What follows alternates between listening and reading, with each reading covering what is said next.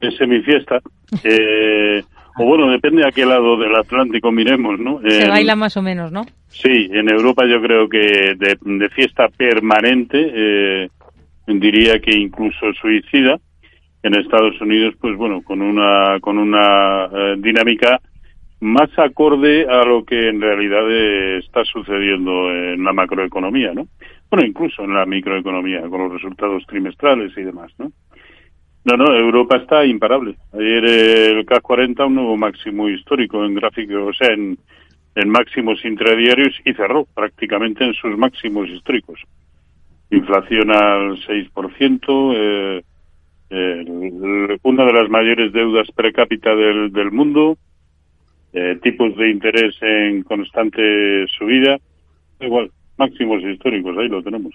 Hmm. Y a mí que me lo expliquen, no, eh, pues y ahora lo digo sinceramente porque no soy capaz de...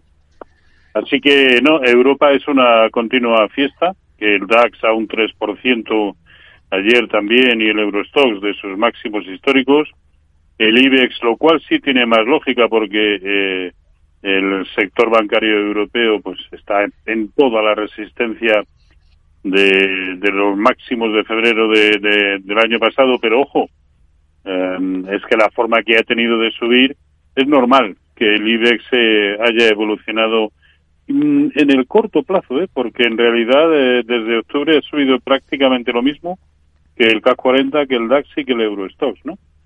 Pero en el corto plazo sí ha tenido un comportamiento sensiblemente superior y eso hay que buscarlo casi exclusivamente en la en, el sector bancario. Ahora nada, eh, lo normal es que el IBEX incluso puede alcanzar la zona de 9.600, que es la prolongación del, eh, del techo del canal alcista en el que está metido eh, el, IBEX, y, y, poco más. ¿Y Europa dónde puede ir? Pues, como el K40 se vaya por encima de, de, de estos máximos históricos, es que incluso cabe pensar que lo que ha nacido en octubre no era una corrección a toda la caída desde máximos históricos, sino que era simplemente el inicio de un impulso alcista nuevamente de larguísimo plazo. Yo sencillamente no me lo creo, pero tampoco soy quien para para creer o no. soy, eh, es solamente constatar que en términos técnicos así están las cosas. Que en, que con datos macroeconómicos eh, yo como decía como decía mi tía yo me hago cruces. No, porque no, porque no me lo creo. Hmm. Jorge. Bueno, pues una una visión, una percepción, pues como la de Roberto, que no puede ser otra, porque al final la percepción es muy parecida si miramos a lo mismo. Y lo que estamos viendo es esa clara diferencia que señala Roberto en ambos lados del Atlántico. Vemos Estados Unidos que sus principales índices están enfrascados en una fase lateral, mientras que en Europa esta semana hemos renovado máximos en sentido ascendente.